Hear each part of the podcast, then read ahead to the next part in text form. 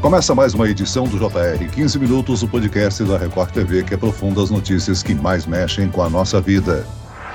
No Rio de Janeiro, uma fábrica clandestina de suplementos alimentares produzia amido de milho no lugar de creatina.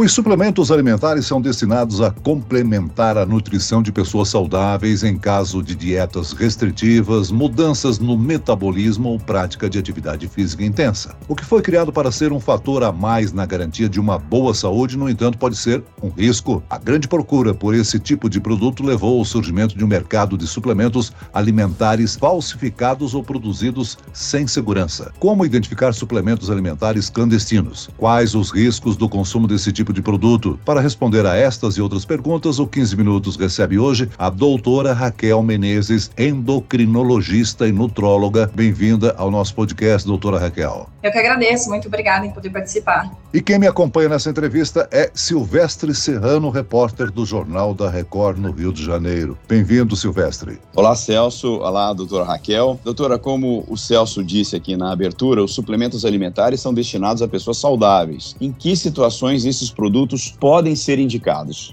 O suplemento alimentar, né, o nome já diz, é suplementação.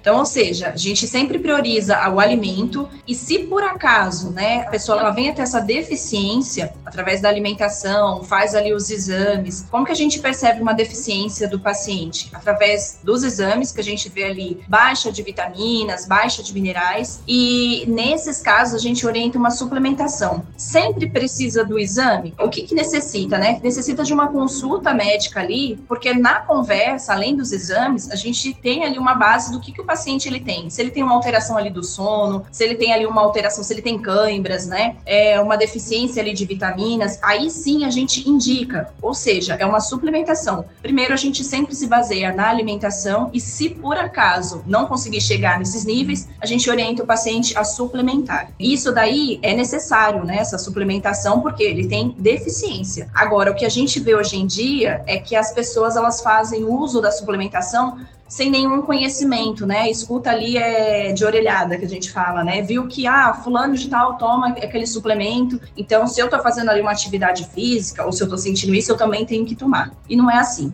Doutora, no caso de crianças, gestantes e mulheres que estão amamentando, esse grupo pode consumir esse tipo de alimento? Eles precisam ter algum tipo de cuidado para poder ter acesso a esses suplementos? Primeiro que a gente baseia ali pela parte alimentar, tanto para gestante quanto para criança e para o idoso também, né? E aí nesses casos a gente sempre prioriza ali a alimentação, mas se tá ali com uma deficiência, né, de vitaminas, a gestante mesmo ela precisa tomar ali o ácido fólico, para quê? Para auxiliar na formação ali na gestação. Mas é com orientação, existe uma dosagem correta, né? Existe uma necessidade. A mulher a gestante ela também precisa ali da quantidade de ferro necessário na gestação. Então o que que a gente tem que tomar cuidado é com os excessos e por isso que precisa de um acompanhamento. Agora, se você também ficar fazendo uso dela em excesso, vai causar prejuízos, danos. E nas crianças? As crianças elas também precisam ali de minerais e vitaminas, porque é o processo que elas estão ali no crescimento, no ganho de, de massa. É, então, é necessário também verificar ali a quantidade, se a criança tem ali aquela deficiência, mas sempre com cautela, né? Até mesmo porque a quantidade da criança, ela vem a ser diferente ali que o pediatra vai indicar do que no adulto. E até mesmo nós adultos, a gente baseia ali através dos exames, porque a minha deficiência numa vitamina, né, ela pode ser menor do que a sua e você tem que tomar uma quantidade maior do que no meu caso. Então, por isso que a gente fala ali, suplementar se necessário.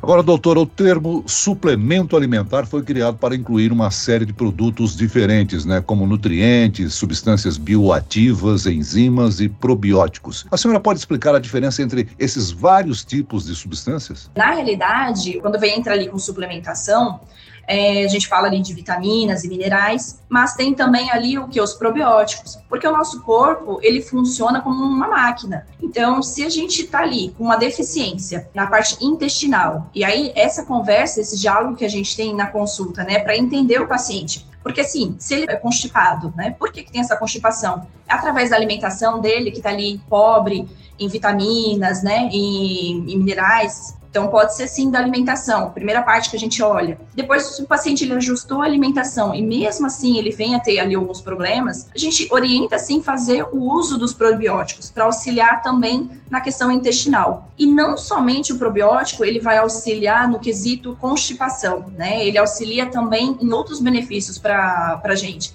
através da parte intestinal que a gente tem a absorção ali de minerais, vitaminas. Então, é, não somente entrar com probiótico para aqueles pacientes que têm alteração intestinal. Às vezes, é, numa consulta, a gente também orienta a fazer o uso é, num período de probiótico mas sempre com cautela, que nem a gente comentou, né? Não é, ah, então eu vou tomar probiótico todos os dias, sem nenhum controle. E aí entra a parte de suplementação ali de proteínas, né? Aminoácidos, que é importante. Aí o que, que a gente precisa ver? É, essa pessoa, esse paciente, ele faz atividade física? Faz. Com que frequência? Né? Uma, é diferente uma pessoa que faz atividade física ali, que é um recreativo, de um atleta. Que aí esse atleta ele vai precisar de uma quantidade maior, porque ele consome muito mais, né? Ele tem um gasto, uma fadiga muscular maior. E aí sim ele precisa suplementar. A suplementação, ela entra ali como vitaminas, como minerais, um dos mais assim famosos, né, que o pessoal comenta hoje em dia, é da creatina. Porque o que, que ela faz, essa creatina? Ela vai auxiliar na massa muscular. Então, ali na, nessa renovação celular. Então, tem sim a indicação do suplemento, ela é muito bem-vinda, tá? Ela tem benefícios, ela tem indicação. O único problema é, é que as pessoas elas escutam que é, ah, é necessário suplementar e elas não têm a mínima noção para que aquilo funciona e acabam usando sem nenhum conhecimento. Agora, doutora Raquel, algumas pessoas têm restrições alimentares. Os produtos para essas pessoas não são chamados de suplementos alimentares, são?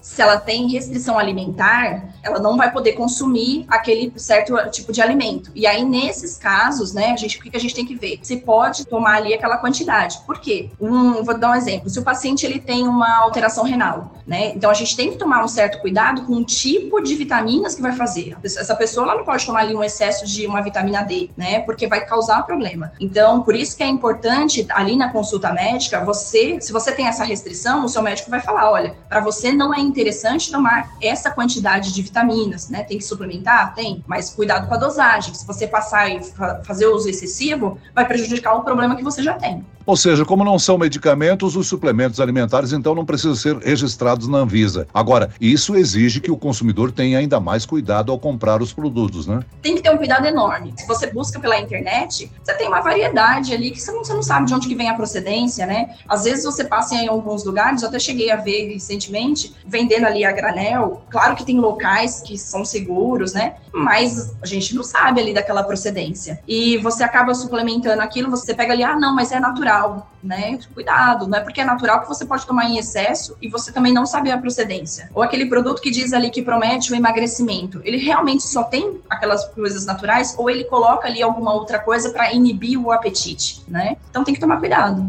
Doutora, desde que eu me conheço por gente, eu ouço a orientação da não automedicação. Só que no caso suplemento não é medicamento, mas também a senhora está orientando aqui que é não a autossuplementação. Aí a pergunta que eu faço é o seguinte: qual o perigo dessa autossuplementação e até que ponto e que tipo de risco a gente está tendo ao indiscriminadamente consumir o que a gente nem sabe se pode ou não consumir? Autossuplementação, tudo que a gente, para tudo, a gente precisa de equilíbrio, né? A deficiência é ruim, mas o excesso também é. Isso daí para medicação, para suplemento, qualquer coisa para a gente, o excesso também vem a preju ser prejudicial. Então, a, se a pessoa ela tem ali uma restrição, se ela não pode tomar um, um certo medicamento, é o que a gente vê hoje em dia, ah, vou tomar chá, né? Chá, chazinho não é natural, né? A gente fala assim, ah, chazinho da avó, né? Só que às vezes a gente vê ali por sendo vendidos produtos como chás e você não sabe qual é a procedência, a quantidade que tem ali naquele pacote,